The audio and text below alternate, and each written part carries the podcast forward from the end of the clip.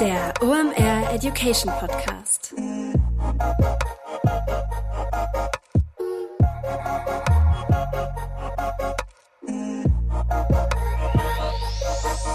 Es ist mal wieder Montag, Zeit für eine neue Folge OMR Education. Mein Name ist Rolf Herrmann, ich bin der Chefredakteur der OMR Reports. In der Vergangenheit haben wir euch schon ein paar Mal erklärt, warum es wichtig ist, dass ihr Daten im Online-Marketing erhebt und was ihr damit anstellen könnt. Heute erklären wir euch mal wie. Und dafür spielen wir eine Runde Blitzschach, das meine ich alleine.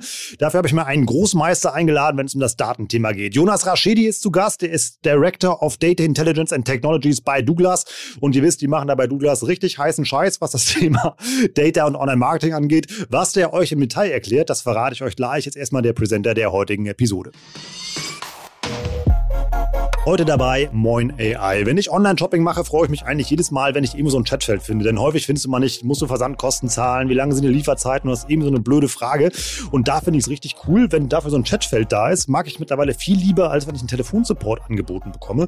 Und dann kann man da einfach mal schnell seine Frage loswerden. Das geht nicht nur mir so, sondern ist echt ein Conversion Booster im E-Commerce. Und dafür ist Moin AI die perfekte Lösung. Denn Moin AI ermöglicht es dir, einen KI-basierten Chatbot in deinem Online-Shop oder auf deiner Website zu integrieren. Das Coole ist, dass Ding lernt auch selbstständig und äh, wird also immer besser mit jedem Kunden, der da durchläuft. Und das kannst du dann auch noch an Tools wie HubSpot, Zendesk oder Any's anbinden. Du hast also einen 24-7 Kundensupport auf deiner Seite laufen, ohne dafür einen Mitarbeiter oder jemand eine extra Ressource abzustellen. Wenn du dir mal im Detail angucken willst, wie das funktioniert und das würde ich dir echt empfehlen, denn wir nutzen das selber und das ist richtig cool. Dann geh mal auf moin.ai slash OMR. Da gibt es ein spannendes Webinar, was du dazu anschauen kannst. Und dann guck mal, ob ja, ich dann demnächst mit deinem Chatbot auf deiner Seite spreche.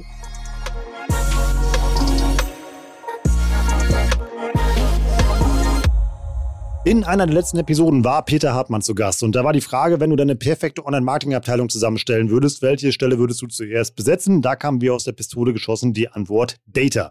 Grund genug, mal mit einem Data-Head zu reden und das ist Jonas Raschedi von Douglas wirklich. Der nimmt uns bei unserer ja, Data-Partie Blitzschach mal mit in die Data-Abteilung von Douglas. Wir spielen so ein bisschen Fragerechnung-Antwort. Zuerst einmal die Frage, warum ist dieses Thema wichtig? Dann bei der Rechnung nimmt er uns halt mit hinter die Kulissen und erklärt mal, wie das Thema bei Douglas aufgebaut ist, wie die Reportings zusammenstellen, wie die Prozesse optimieren. Und dann bei der Antwort war es mir noch ganz wichtig, dass ähm, ja, es wieder ganz viel Hands-on für euch gibt. Das heißt eben halt auch, wenn ihr kein Großkonzern mit Data Warehouse im Keller seid, dass ihr was habt zum Nachbauen. Das macht Jonas auch in Perfektion. Das heißt, am Ende gibt es für euch ein Tool-Setup von ja, dem, dem kleinen Startup-Setup bis hin eben zu dem, was ihr braucht, wenn ihr da richtig in der Champions League unterwegs sein wollt. Der erklärt auch, wie ihr am besten Reportings und Prozesse aufsetzt. Also ganz viel Praxis zum Mitnehmen. Wir springen jetzt mitten rein in das Data Blitzschach mit Jonas Raschidi. Viel Spaß. Moin Jonas, schön, dass du da bist. Hi. Wir reden heute über Daten. Ihr wisst, eins meiner Lieblingsthemen und dafür habe ich mir jemand richtig Gutes eingeladen. Und zwar Jonas Raschedi. Sag doch mal, warum es echt, äh, ja, sag doch mal, wer du bist, was du da machst und warum es einfach eine saugute Idee ist, mit dir über das Datenthema zu reden. Ähm, äh, ja, vielen, vielen Dank, Rolf. Ähm, ja, mein Name ist Jonas Rashidi. Ich bin Director Data Intelligence and Technologies und verantworte bei äh, Douglas alles so um ums Thema Daten, was du jetzt gerade angesprochen hast, fängt an bei dem Thema ähm, Content Management, also das Recht, der rechtliche Part, aber auch Tech Management, über wie analysieren wir die Daten, einmal im Web, aber einmal auch den gesamten Kunden an sich, über, über alle Länder hinweg, zu wie aktivieren wir die Daten hinten raus. Also wirklich von, von der Journey auf der linken Seite Daten ähm, irgendwo holen und zentral abspeichern hin zu, wie visualisiere ich, ich die Daten eigentlich und mache vielleicht auch ähm, Advanced Analytics Themen drauf, ohne das Wort Data Science jetzt gleich in der Vorstellung zu verwenden. also so diese, diese ganz einfachen Dinge im Online-Marketing ja. machst du, so kann man das gut zusammenfassen. Ja, ähm, ja dann lass uns auch mal gerade mit so einer, auch mit einer sehr simplen Frage einsteigen. Wie ist denn die Relevanz von Daten im Online-Marketing? Ich glaube, die Relevanz von ähm, Daten, hättest du mich vor drei oder vier Jahren gefragt, wäre, wäre die Antwort noch nicht so stark ausgefallen, wie ich sie jetzt formulieren würde. Ohne Daten wirst du nicht mehr wettbewerbsfähig sein. Also du brauchst die Daten, um wirklich essentiell und effektiv dein, dein Online-Marketing aufzubauen. Welche Daten erhebe ich denn oder welche Daten sammle ich denn? Sind das immer die gleichen oder würdest du da zu unterschiedlichen Settings bei unterschiedlichen Szenarien raten?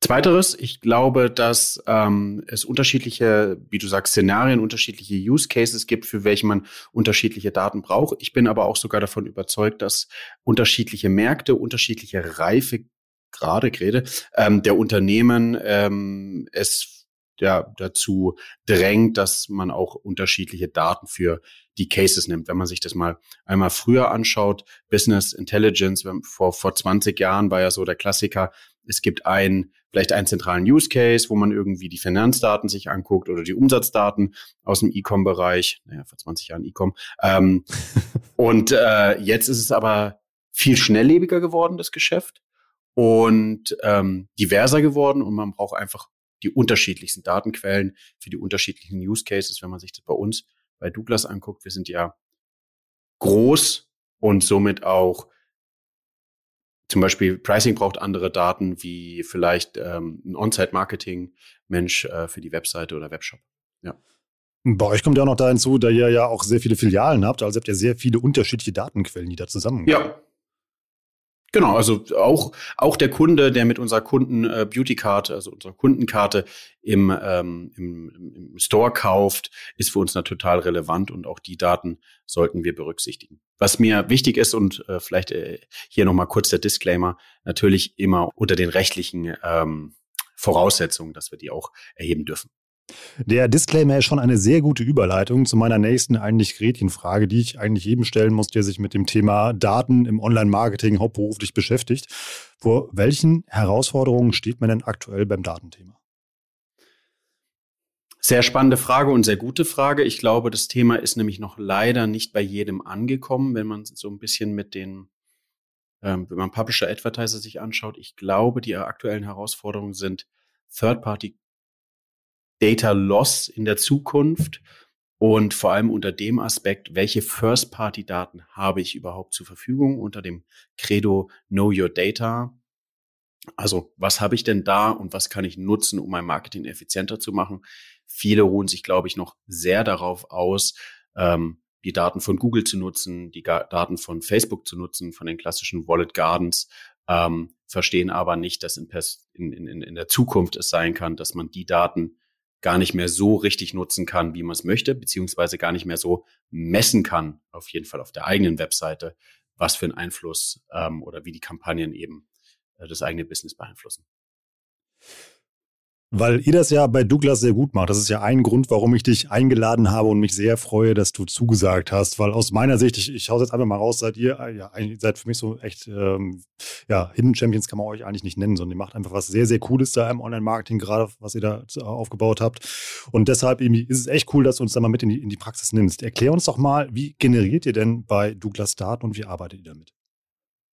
Ja, äh, also ich gebe das Kompliment weiter. Wir, wir unterstützen mit dem Data Office, äh, des zentralen Data Office ja auch das Online-Marketing-Department ähm, und sind ja eher so ein, so ein zentraler ähm, Supplier, wenn man es so sagen kann.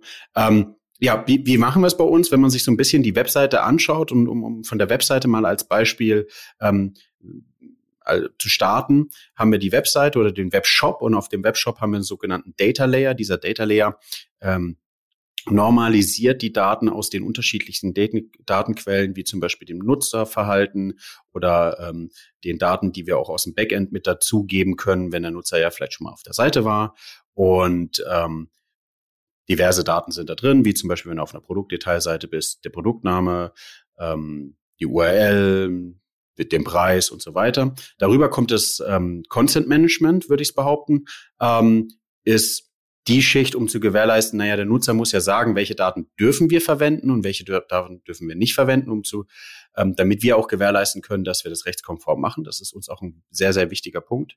Ähm, darüber hinaus sitzt ein, ein Tag-Management-Tool. Mit diesem Tag-Management-Tool, und da wird es in der Zukunft, glaube ich, auch die meisten oder mit Änderungen geben. Das ist natürlich mal der Unterschied, wie, wie tust du Client-Side messen oder serverseitig messen.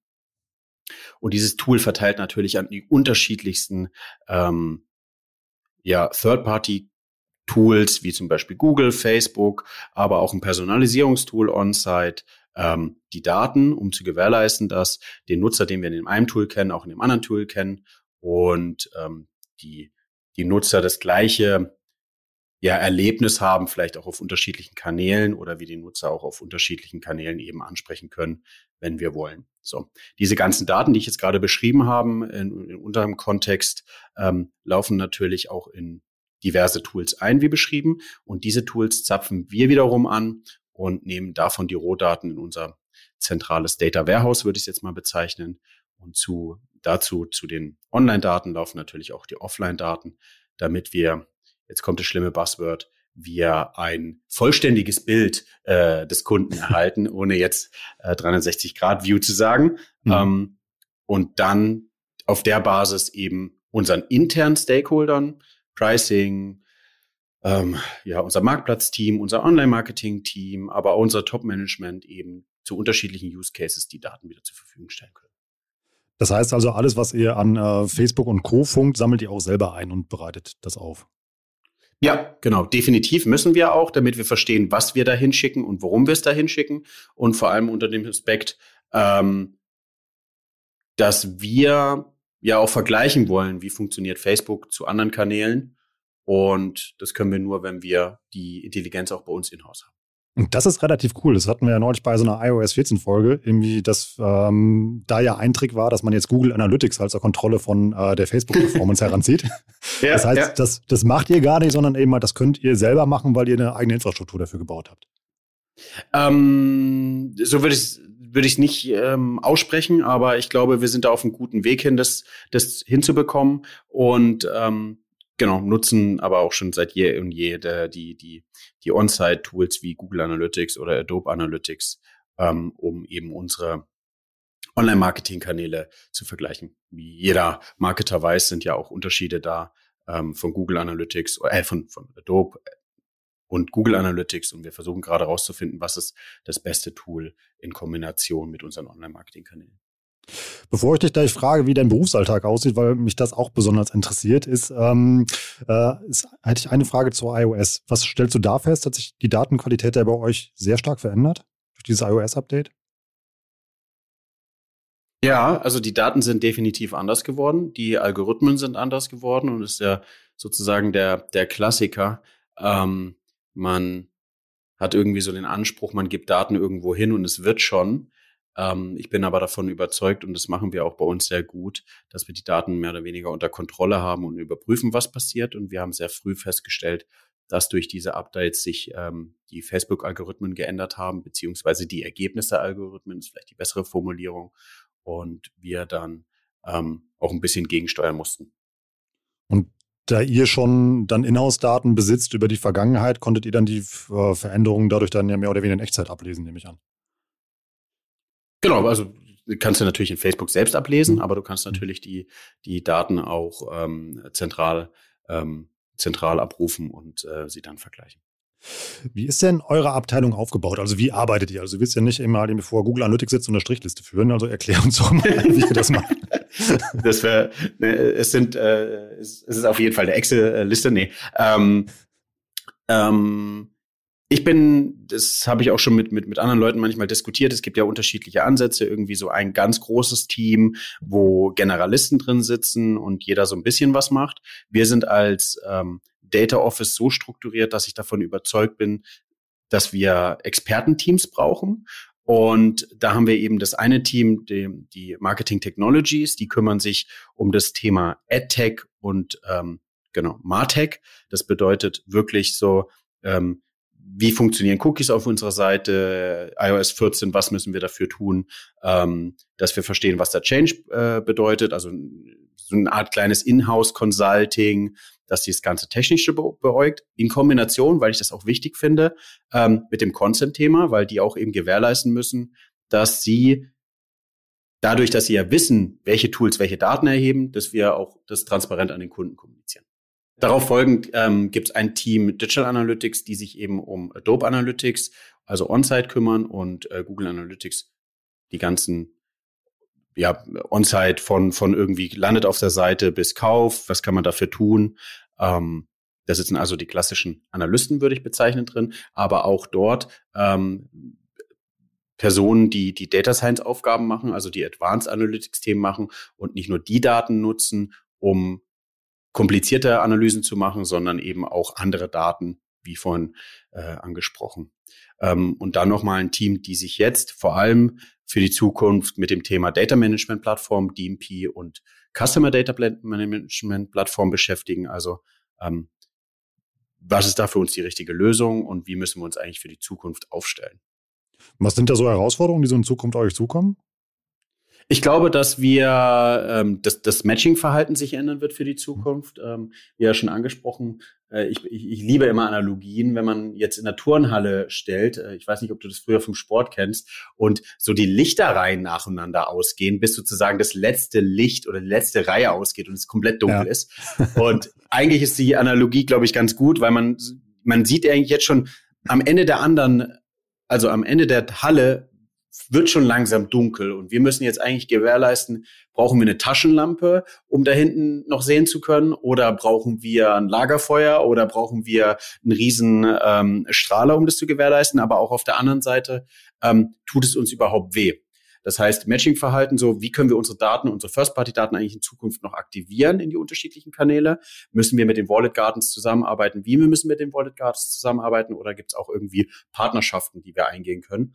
Und in dem Kontext dann nochmal irgendwie so das Thema personalisierte Werbung gegen Werbung im, im, im Kontext, gegen irgendwie Werbung ähm, in Kombination mit, mit, mit kontextual, der Klassiker wie früher ausspielen irgendwie neben einem bestimmten Artikel auf, auf irgendeiner hm. Webseite.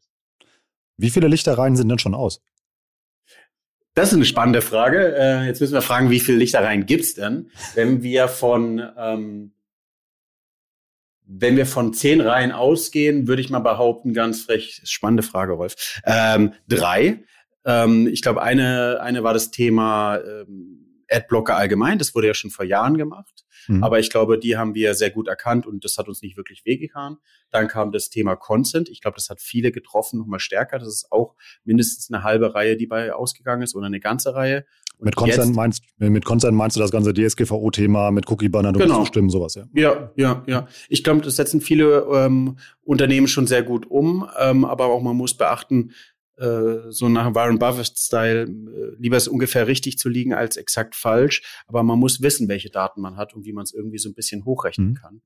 Ähm, und das ist sozusagen die zweite Reihe und die dritte Reihe ist jetzt gerade die zum Thema äh, Third-Party-Cookie-Loss und wie stellt man sich da auf? Das ist ja schon passiert mit iOS 14, ähm, mit den Safari, äh, Thema Google äh, Privacy Sandbox irgendwie in, in Chrome. Das sind ja alles Themen, die uns jetzt beschäftigen. Inwieweit weißt du denn oder wisst ihr denn im Vorfeld, dass sowas passiert und wie die Auswirkungen davon sein werden? Ähm, ich glaube, da sind wir genauso informiert wie der Markt. Da sind, haben wir keinen Vorteil als Player. Ähm, mein Job und der Job meiner, meiner Mitarbeiter im, im Bereich ist, ähm, sehr viel sich anzulesen, sehr viel auf News-Plattformen unterwegs zu sein, ähm, auch um, um euch wieder Feedback geben, zu geben, natürlich auch ähm, eure Seite mitzuscreenen, ähm, viel die amerikanischen Seiten mitzuscreenen, weil viel im amerikanischen Markt meiner Ansicht nach vorerst passiert und dann sehr schnell zu reagieren. Also wir versuchen dann, oder mein Credo ist dann kleine Projektteams aufzusetzen, die Sachen zu bewerten und dann zu sagen, okay, schadet's uns, wann würde es uns schaden und was sind unsere Gegenmaßnahmen? Wie strukturiert ihr, ihr denn so ein internes Reporting? Geht ihr proaktiv da auf die Abteilung zu oder ist das wie so eine Art irgendwie, ja, ja Speisekarte, dass man bei euch Reportings bestellt? Ja, ähm, auch coole Analogie. Es gibt zwei ähm, Ansätze bei uns und einmal das Thema Self-Service. Das ist mir immer ganz, ganz wichtig. Wann kann ein Unternehmen datengetrieben werden?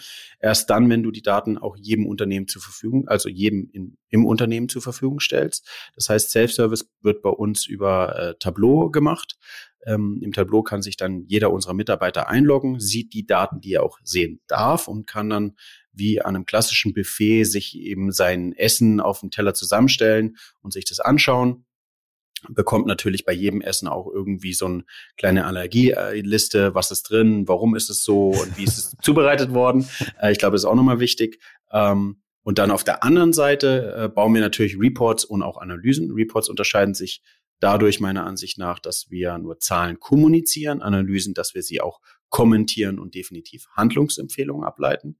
Reports bauen wir meistens klassisch je nach Stakeholder so auf, dass wir fragen, was ist die KPI, der Key Performance Indikator, also die Schlüssel äh, die sagt, ob dein Business gut oder schlecht ist. Ähm, um da zu sagen, ist es sozusagen mehr oder weniger ähm, der Tacho, die Tacho-Anzeige, wie schnell fährst du. In dem mhm. Kontext irgendwie in der 30er-Zone darfst du eben nur 30 fahren. Wenn du über 30 bist, dann ist es schlecht.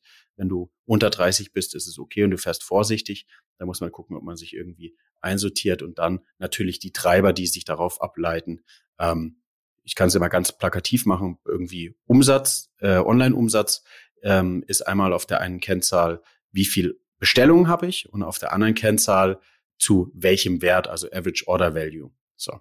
Dann setze ich der Average Order Value wieder aus anderen Sachen zusammen, nämlich einmal, ähm, wie viel Produkte waren es und auf der mhm. anderen Seite, welchen Preis hatte das jeweilige Produkt.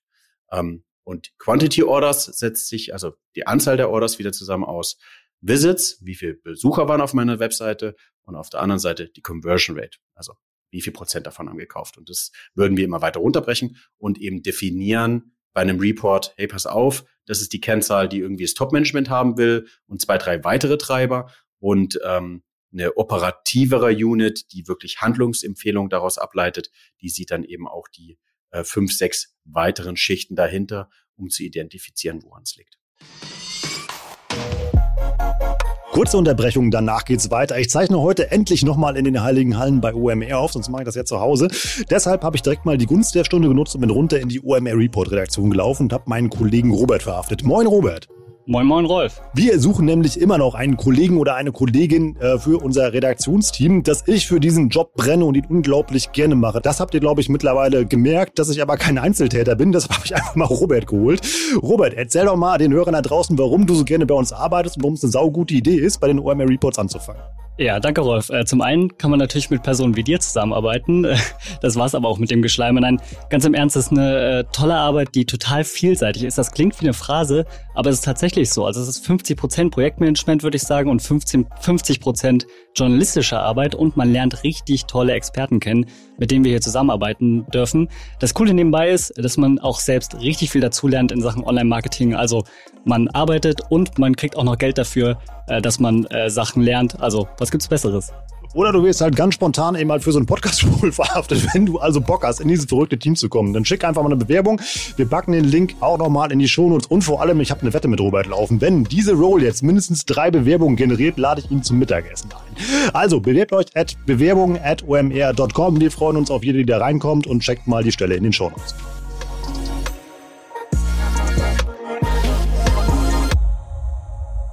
Und dann gibt's ja wahrscheinlich noch so individuelle Anfragen, die auf euch zukommen, dass eben halt irgendwie eine spezielle KPI getrackt werden soll oder eine Kampagne oder ähnliches.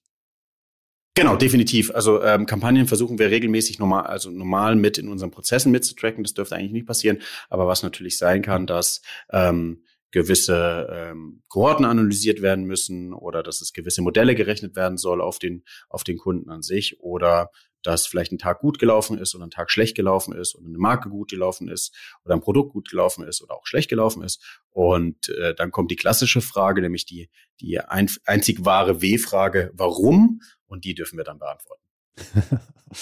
ähm, wie viele eurer Nutzer sind eigentlich bei euch eingeloggt auf der Seite? Ähm, das ist eine, eine, eine, spannende Frage, die ich definitiv ähm, sagen kann, dass wir einige oder ein Großteil unserer Kunden ist natürlich wiederkehrend ähm, und auch die locken sich äh, dementsprechend ein. Weil das macht ja ähm, den Datenschatz, den ihr da erheben könnt, ja deutlich spannender. Ja, definitiv. Also ich glaube, das Wichtigste und ähm, ist gar nicht so der Verdienst irgendwie, glaube ich, der letzten des letzten Jahres ist eher das, was wir mit unserer Kundenkarte erreicht haben und wie wir eigentlich uns allgemein im Markt positioniert haben. Und das ist, glaube ich, der Vorteil, den jetzt gerade jedes Unternehmen hat, was im Kundenbereich wächst, ähm, weil es eben die First-Party-Daten sind und es sind die von dir angesprochenen äh, sieben letzten Lichtereien in der mhm. Halle, die wir brauchen, um, um unser Business zu, zu, machen.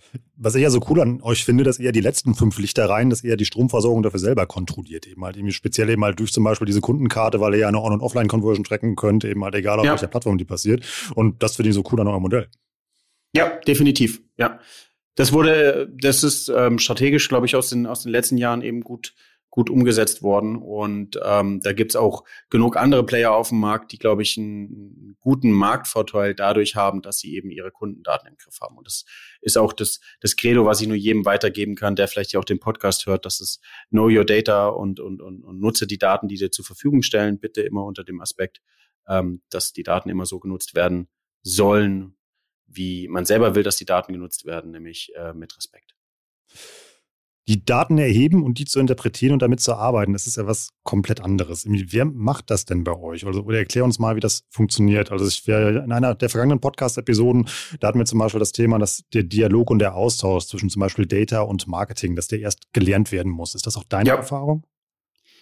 Ähm, definitiv. Ich glaube, dieses Thema ich habe immer auch in meiner Beratung früher mitbekommen, dass irgendwie so eine Abwehrhaltung da ist, dass ähm, das Gefühl ist, jetzt kommen irgendwelche Leute, die die sagen, ich kann mein Business besser machen, aber der das die die die Möglichkeit, die wir mit Daten haben, ist ja eigentlich nur die Daten zur Verfügung zu stellen. Das ist immer ein Miteinander. Ich glaube, wir ähm, können uns nicht anmaßen zu sagen, wie funktioniert der Einkauf besser, aber ich glaube, wir können uns anmaßen zu sagen, sag mir bitte, was ist deine Business Question, also was musst du lösen? Und wir können gucken, ob wir diese Daten irgendwie in unserem in, in, in unserer Turnhalle haben, um sie dir so zur Verfügung stellen, damit du dein Business damit besser machen kannst. Und das muss, glaube ich, nochmal so ein bisschen gelernt werden.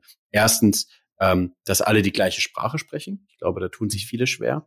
Und dass dann alle verstehen, dass man niemanden einen Job wegnehmen will, niemanden sagen will, wie man seinen Job besser machen will, sondern dass es eigentlich ein das zahlt auf die, das Gesamtunternehmen ein und wir alle wollen doch, dass es Unternehmen, unser oder dass es dem Unternehmen gut geht, bei dem wir arbeiten. Ich kann mir schon durchaus vorstellen, dass es manchmal auch so ein bisschen Konfliktpotenzial eben halt irgendwie birgt, weil eben halt für dich sind es ja nur Zahlen im Endeffekt. Also du hast ja weder die Kampagne entworfen, noch die Ad designt oder mit der Agentur nächtelang zusammengesessen und dir zu überlegen, wie funktioniert das und wir machen den Knopf jetzt grün oder blau oder was auch immer. Das kann ich mir schon spannend vorstellen, die Gespräche. Ja, ja. Ähm, äh, natürlich haben wir auch auf der anderen Seite ähm, große Emotionen dabei, dass ähm, wir nächtelang ähm, die Daten bereinigt haben, um irgendwelche Probleme. Wir versucht haben, die Daten einmal aufzubereiten, Analysen drüber laufen zu lassen und sie dann zur Verfügung zu stellen. Und das ist, wie du sagst, da, da, da preschen zwei Welten zusammen. Die eine, die sozusagen nachts die Designs erstellt haben, wenn wir jetzt das als Beispiel nehmen, und auf der anderen Seite die Leute, die nachts ähm, die, die Reports oder die Daten bereinigt haben und zur Verfügung gestellt haben. Und beide kommen so mit so einem gewissen Frust vielleicht schon an den Tisch, um es jetzt zu übertreiben und sagen, hey, jetzt, jetzt müssen wir mal überprüfen, ob der andere es richtig gemacht hat. Ich muss gestehen, dadurch, dass wir auch diesen Surf-Service äh, äh, etabliert haben, dass das bei uns gar nicht so äh, über, oder überhaupt nicht das Thema ist. Jetzt haben wir jetzt natürlich sehr scherzhaft darüber gesprochen, mhm. aber wir stellen immer wieder fest, dass eigentlich die Anfragen an, an uns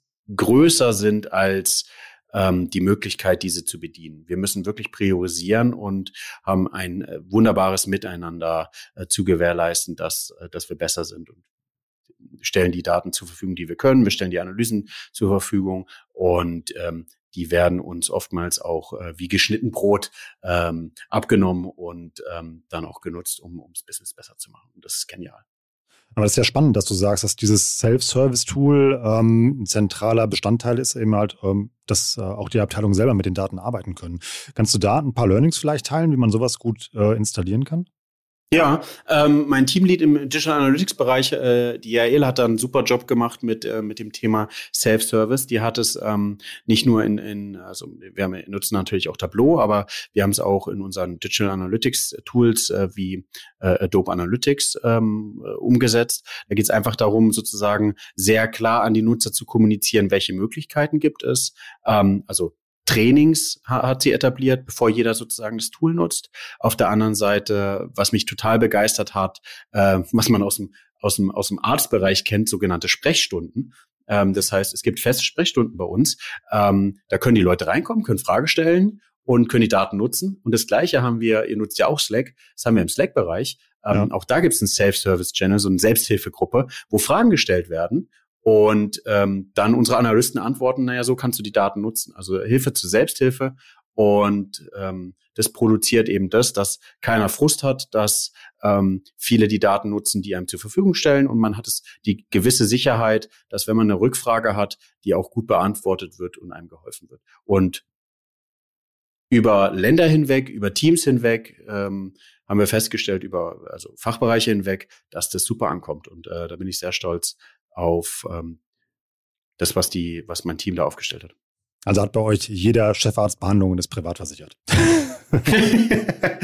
ja, wir wollen keine Zweiklassengesellschaft machen, aber wir wollen gewährleisten, dass alle eine gewisse Grundversicherung haben, die dann, äh, um ihr nicht politisch zu werden, die, die allen was nützt, ja. Wir sind jetzt ja schon mitten im Learningsbereich. Was sind denn so die häufigsten Fehler, die Unternehmen machen, die mit Daten arbeiten und wie kann man die vermeiden? Ich glaube, oftmals fehlt das Investment in den Data-Bereich. Ähm, stelle immer wieder fest, dass irgendwann eine Analyse benötigt wird, aber die Daten gar nicht zur Verfügung stellen. So der Klassiker ist, ähm, ich stelle erst fünf Data Scientisten ein, ähm, stelle aber dann fest, dass ich überhaupt gar keine zentrale Datenbank habe, wo die Daten in, ähm, ich sage bewusst, in einer gewissen Qualität abliegen, ähm, die dann die Data, Data Scientisten anknüpfen können. Also was wichtig ist, ist Grundlage schaffen, realistische Grundlage schaffen, sich nicht von so Buzzwords wie AI, ML, Data Science blenden lassen, sondern versuchen erstmal die Grundlage, die Standard Reports aufzubauen. Mein Credo ist, fangt doch mal an, diese nervigen Excel Reports zu automatisieren. Dadurch habt ihr schon mal einen größeren Mehrwert, anstatt sich euch sehr schnell an Data Science Use Cases zu, zu verschlucken, wenn die noch nicht möglich sind. Ähm, das ist das eine. Und auf der anderen Seite irgendwie äh, habe ich früher als, als Berater auch viel festgestellt, es werden viele Reports gebaut, ähm, aber es werden keine Aktionen daraus abgeleitet. Das ist der andere Fehler meiner Ansicht nach. So das Thema äh, more insights than actions, wirklich zu sagen, okay, jetzt ist der Umsatz runtergegangen, was sind denn meine Handlungsempfehlungen, die ich jetzt kurzfristig umsetzen kann? In einer der letzten Episoden ähm, habe ich mit äh, Peter Hartmann gesprochen und da haben wir das perfekte ähm, ja, Online-Marketing-Team aufgebaut. Und die erste Stelle, mhm. die er in, seiner, in seinem Team besetzt hat, war Data. Das fand ich sehr beeindruckend. Das kam wie aus der Pistole geschossen. Toller Kerl. ja, denke denk ich mir. Warum hat er recht, Jonas? Naja, weil, weil das die Grundlage für die Zukunft ist. Also ich will mir jetzt nicht hinstellen und sagen, das ist das, das Allerbeste, äh, weil ichs Thema mache, sondern ich glaube, man muss doch verstehen, wie man sein Business messen kann. Es wäre doch fatal, einen Online-Shop zu betreiben und täglich nicht darauf zu achten, wie viel Umsatz überhaupt reinläuft. Also die Grundlage muss da sein, um zu skalieren. Man muss doch als Unternehmen wissen, wo lohnt es sich zu investieren und wo lohnt es sich nicht zu investieren. Und das ist die Grundlage Data. Das, das, mhm. das früherige Controlling ähm, ist jetzt viel breit gefächerter und bietet die Grundlage vor allem im Digitalbusiness. Jetzt haben wir schon mal das Warum solltest du das machen beantwortet und jetzt erklär uns doch mal das Wie. Ähm, kannst du uns mal ein simples Setup beschreiben, was man machen könnte, wenn man zum Beispiel einen Online-Shop betreibt, um ordentlich Daten zu erheben und auszuwerten? Mhm. Ähm Lass uns Shopify als Beispiel nehmen irgendwie. Ich habe irgendwie das Gefühl, dass das ja jetzt gerade so ein, so, ein, so ein Trend ist, den ich immer wieder so mit so einem Augenmerk mitbekomme, um, um sehr einfach, glaube ich, auch einen Case aufzubauen, weil immer, glaube ich, gedacht wird, das, es wird nur kompliziert. Ähm, Ganz klassisch würde ich damit anfangen, gutes äh, Consent-Tool zu implementieren, wie zum Beispiel ähm, User-Centrics oder Cookiebot, also wo man eben die Möglichkeit hat, den Kunden über darüber zu informieren, welche Tools setze ich ein, welche Daten erheben sie und dem Nutzer die Möglichkeit zu sagen ja oder nein. Und zusätzlich dazu würde ich dann ein Tag-Management-Tool machen. Und wenn du ganz, ganz einfach unterwegs sein willst ähm, und auch restkostengünstig, nimmst du Google Tag Manager in Kombination zum Google Tag Manager. Ähm, kannst du eben dann Google Analytics nehmen und äh, kannst dann die Daten vom, im Google Tag Manager, die der Kunde erlaubt hat, vom Shop und von dem Verhalten des Shops durch den Nutzer sozusagen geprägt, ähm, an Google Analytics übergeben. Und dann ist natürlich die Frage, so wo willst du ein bisschen hin? Wie ist dein Adspend? Google Ads, also dann noch Google Ads irgendwie einbauen und ähm, Facebook. Und dann kannst du ja recht schnell, äh, der Florian verzeiht's mir, vielleicht ähm, äh, Retargeting-Ads aufbauen ähm, mit, den, mit den Daten und dann anfangen, wenn du ein gutes ähm, Tracking machst mit, mit, mit Kampagnen-URLs oder UTM-Parametern in Google Analytics, ähm, um rauszufinden, naja, wo kommen meine Kunden denn überhaupt her, über welchen Kanal. Google Analytics bringt von Grundsatz auch schon diverse Möglichkeiten der Attributionsmodelle an und danach kannst du dann sozusagen nach und nach aufbauen. Also ein klassisches Setup wäre für mich Google, Google mit allen Tools, aber auch auf der anderen Seite gibt's ja auch oft ähm, Banken oder sehr restriktive Firmen können ja auch mit Pivik beziehungsweise jetzt heißt es Matomo ähm, auch ein Analysetool etablieren, womit man ähm, ähm, ja on-premise on die Daten erheben kann und dann auch nutzen kann. Und das wäre dann schon ein komplexeres Setup, was du zum Schluss beschrieben hast. Oder geht's geht's noch eine Schippe krasser? Es, es geht doch definitiv krasser, weil was man sich dann nochmal überlegen kann beim Google-Setup, naja, die ganzen Daten sind ja da, wie kann ich die einzelnen Daten jetzt irgendwie in BigQuery ablegen, in BigQuery in Kombination mit Shopify die, die Rohdaten nehmen, in Kombination dann irgendwie zu modellieren, äh, klassischen so, so ein CLV-Case, ähm, sagen, okay, was ist mir ein Kunde wert, was, was wird er in Zukunft machen, wie gibt es eine Churn-Wahrscheinlichkeit, äh, was kaufen die, ähm, Kunden in regelmäßigen Abständen wieder ein? Wann würde er eigentlich wieder einkaufen müssen, wenn ich ein Produkt habe, was wieder ersetzt werden kann? Und ähm, dann wieder in Kombination, wenn man jetzt schon in die Zukunft denkt, so ein Thema wie CDP, also ähm, kann ich auf meiner Webseite dann auch noch was etablieren, ähm, was dann ähm, die Nutzer aus den unterschiedlichen Datenquellen mit mit den IDs vereint, um irgendwie plakativ sprechen zu sprechen und sie dann wieder im Online-Marketing zu aktivieren. Da nach, äh, nach oben raus gibt, glaube ich, ähm, und das ist ja jetzt nur das Data-Umfeld, was wir beschrieben haben, irgendwie so ein bisschen auf der Webseite. Ne? Also ja. dieses ganze Thema, was danach gelagert kommt, die ganzen Backend-Systeme wie Kundendaten, CRM-Systeme, wie man die miteinander vereint, ähm, das wird dann noch äh, richtig komplex. Ich habe letztens ähm, eine, eine mehr Datenlandschaft mir angeschaut ähm, und so irgendwie ich glaube, es war aus dem September, so wie viel Unternehmen gibt es eigentlich zum Thema Machine Learning, AI, Data und ich glaube, das war irgendwie bei, ähm, hat irgendwie bei 200 Tools irgendwann mal angefangen und ist jetzt schon bei über 8000, wenn ich die Zahl noch richtig im Kopf habe. Da siehst du eigentlich mal, wie wie krass dieser Markt gewachsen ist. Und da hast du dann irgendwie 20 Tools alleine für ähm, Visualisierung hinten raus irgendwie. Ähm, du kannst ja auch mit Google Data Studios, hatte ich vorhin noch vergessen, Daten visualisieren. Aber du kannst auch Tableau nutzen, du kannst Looker nutzen und äh, ja, da bist du äh, eigentlich nur noch ein Jahr lang damit beschäftigt, die unterschiedlichen Tools kennenzulernen.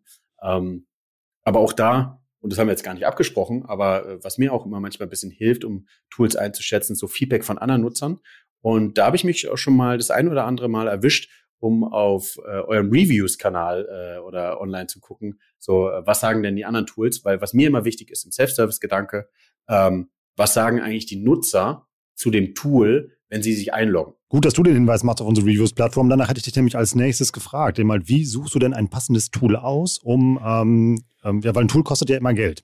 Und ähm, ja du musst es ja auch bedienen können. Und nur Daten aus dem Tool zu generieren, bringt dir ja auch nichts, weil du ja jemand brauchst, der es bedient. Also eine Doppelfrage. Zum einen, wann entscheide ich mich, eben halt jemand hauptamtlich fürs Thema Daten einzustellen? Also ab, ab welcher Größe? Und ja. wie würdest du ähm, äh, Tipps geben, wie ich das richtige Tool aussuche, was der dann benutzen soll? Ja. Ähm, erste Frage. Ich glaube, man braucht, wenn man den Online-Bereich aufbaut und recht schnell versucht, Marketing zu betreiben sollte, ähm, auch mein Credo in-house, also nicht zwangsweise sowas viel an externe Agenturen rausgeben. Die Person, die das Thema Digitale verantwortet, sehr früh einen Teil ihrer Arbeit damit nutzen, um sich die Daten anzuschauen. Also es sollte mit die erste Person sein, die jedenfalls in, ähm, in gewissen Teilen sich schon mit den Daten beschäftigt. Und umso größer dann das Thema wird, sollte man die, die Themen natürlich auch auf die anderen ähm, Personenverteilung, wenn man SEA-Manager einstellt oder einen Display-Manager einstellt oder ähm, ja, jemand, der sich allgemein erstmal für Online-Marketing kümmert, sollte der sich auch grundsätzlich um Daten beschäftigen. Und wenn man so die ganze Disziplin mal belegt hat, dann äh, sollte man sich auch recht schnell überlegen, ob man jemanden einstellt, der dieses ganze Tatenthema einfach sozusagen irgendwie bündelt und auch die Reports zur Verfügung stellt. Weil ähm, mir fällt es immer ein bisschen schwer, in der gleichen Person jemanden zu haben, der das Business macht, aber auch sich selbst kontrolliert, ob das Business gut ist. Hast du ja vorhin selber gesagt. Ähm, da äh, klopft man sich dann doch eher auf die Schulter, weil man glaubt, dass man was Cooles gemacht hat. Aber man sollte es auch überprüfen, äh, ob es wirklich so ist. Und es kann dann meistens eher eine andere Person, die ist objektiver als man selbst. Wir bauen jetzt ja gerade unseren, äh, unser, unsere Struktur auf der grünen Wiese aus. Wie ja. installiere ich denn äh, aus deinem Shopify-Beispiel zum Beispiel geeignete Prozesse, um die erhobenen Daten auszuwerten? Ähm, naja, ich würde damit anfangen. Ich weiß nicht, wie, wie, viel, wie viel Umsatz so ein, so ein Shop natürlich macht, aber auf jeden Fall täglich eigentlich mal reinzuschauen. Das ist auch ein Prozess ja zu gucken, naja, wie viel Umsatz purzelt mir denn rein? Und dann, wie vorhin beschrieben, wenn man jetzt zum Beispiel feststellt, naja, heute sind mal 500 Euro, 1000, 10.000, 20.000 Euro reingepurzelt. Aus was setzt sich das denn zusammen? Also wie viele Bestellungen habe ich und ähm, äh, wie viele Besucher habe ich auf der Webseite, mit welcher Conversion Rate und dann würde ich vielleicht nach, äh, nach einem Monat, je nachdem wie groß es äh, oder nach zwei Wochen, ähm, so ein Report zusammenstellen und zu sagen, so sieht's aus und welche Handlungsempfehlungen können wir da ableiten. Was immer auch ganz wichtig ist, natürlich in Kombination, man braucht ja auch immer Ziele, gegen die man messen kann. Wenn man natürlich jetzt denkt, irgendwie, ich möchte äh, dieses Jahr 500.000 Euro Umsatz machen mit dem Online-Shop, ähm, dann weiß ich, gegen was ich messen kann. Wenn ich denke, naja, jetzt fange ich mal erstmal an, den Online-Shop zu machen und guck mal, was reinpurzelt, dann finde ich, gibt es auch keine Handlungsempfehlung, um besser zu werden. Weil dann denkt man sich, naja, kann besser werden, aber muss jetzt nicht zwangsweise. Wenn du 500.000 am Ende des Jahres ähm, äh, sehen willst, dann weißt du ganz genau, okay, irgendwie an der Conversion Rate könnte ich noch mal ein bisschen was drehen oder mehr Besucher brauche ich auf der Webseite und wüsste dann, okay, ich muss jetzt hier irgendwie mit meinem Online-Marketing-Team sprechen. Die müssen dafür sorgen, dass mehr Traffic kommt oder auch besserer Traffic kommt. Jonas, danke für diese Partie Blitzschach zum äh, Thema Data. Irgendwie meine letzte Frage. Wer wenn ich denke, dass ich schon sehr gut beim Thema Data da draußen unterwegs bin, wie kann ich schnell überprüfen, ob meine Annahme richtig ist? Also ob ich da gut aufgestellt bin, ob meine Prozesse gut funktionieren, wie kann ich das kontrollieren? Sehr spannende Frage. Jetzt muss ich kurz überlegen.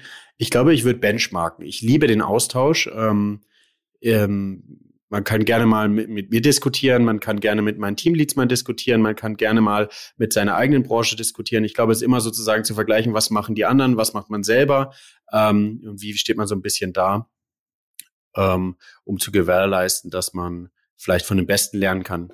Ähm, und da gibt es genug auf dem Markt, von dem man lernen kann, um besser zu werden. Jonas, danke für die ganzen Insights. Wenn euch das Thema noch mehr interessiert, Emi, und ihr noch einen weiteren Podcast hören soll, hört mal seinen an. Der ist nämlich richtig gut. Ja, äh, wie heißt der, Jonas? My data is better than yours. Ähm, genau. Genialer Titel, packen wir auch in die Shownotes. Danke für deinen Besuch und das Teilen der ganzen Insights von einem der spannendsten Menschen, die ich im Data-Thema kenne. Und ja, liebe Grüße nach Karlsruhe. Ja, jetzt werde ich rot. Vielen, vielen Dank, Rolf. Danke für die Einladung. Das war wieder richtig spannend. Ich habe viel gelernt. Ich hoffe ja auch und vor allem mal cool, so eine Backstage-Show zu kriegen, wie das bei so einem coolen Player wie Douglas funktioniert. Vor allem das Setup, was äh, Jonas am Ende rausgehauen hat, ähm, für so einen Shopify-Shop, werde ich mir mal ganz genau angucken. Wir sind nämlich auch gerade dabei, so ein paar Sachen umzubauen bei uns im OMR Report Shop. Und ähm, ja, mal gucken, ob wir das auch genauso gemacht haben. Ich bin mal gespannt, wie ihr die Episode gefunden habt. Ich freue mich wie immer über euer Feedback zu der Episode. Wie immer gerne irgendwie lasst uns darüber diskutieren auf LinkedIn, auf Facebook oder wo ihr mich auch immer findet oder wo euch OMR oder dieser Podcast begegnet. Wenn ihr uns eine Freude machen wollt, teilt gerne mal diese Episode oder diesen Podcast oder lasst uns auch mal ein paar Sterne bei Apple Podcasts da und schreibt eine kurze Rezension. Das hilft uns richtig, noch mehr Leute mit dem Format zu erreichen. Oder schreibt einfach ja einen eigenen Post dazu und sagt mal, wie ihr die Episode gefunden habt. Taggt mich da ganz gerne. Dann treffen wir uns im Netz und schnacken ein bisschen drüber. Wenn ihr was Cooles lesen wollt, empfehle ich euch unseren TikTok Report. Auch offenes Geheimnis, ich bin großer TikTok-Fan und mit dem TikTok-Report könnt ihr euch schon auf eine der nächsten Episoden einstimmen, denn da habe ich Marius Bingner zu Gast. Der ist das Mastermind, was hinter dem TikTok-Account von About You steckt. In dem Report steckt aber noch eine ganze Menge mehr. Und zwar erklären wir euch da, wie ihr TikTok als Brand nutzen könnt. Denn das lohnt sich richtig und ist ein richtig spannender Kanal. Wie ich finde, sollte der auch irgendwie zum Standardrepertoire von jedem Marketer da draußen mittlerweile gehören. Das geht nicht mehr weg, glaubt mir, und das macht unglaublich viel Spaß. Du kannst TikTok organisch bespielen, du kannst natürlich TikTok auch mit Ads bespielen. Genau das das erklären wir in diesem Report. Den findest du wie immer mit ganz viel Praxis, mit ganz viel Downloads, Screencasts und ähnlichen Dingen unter omr.com slash report. Und jetzt alle wieder im Chor. Der Gutscheincode Warenchor bringt dir auch noch 10% auf deine Ausgabe. Ich sage Tschüss aus Hamburg, danke fürs Zuhören und bis nächste Woche. Ciao, ciao.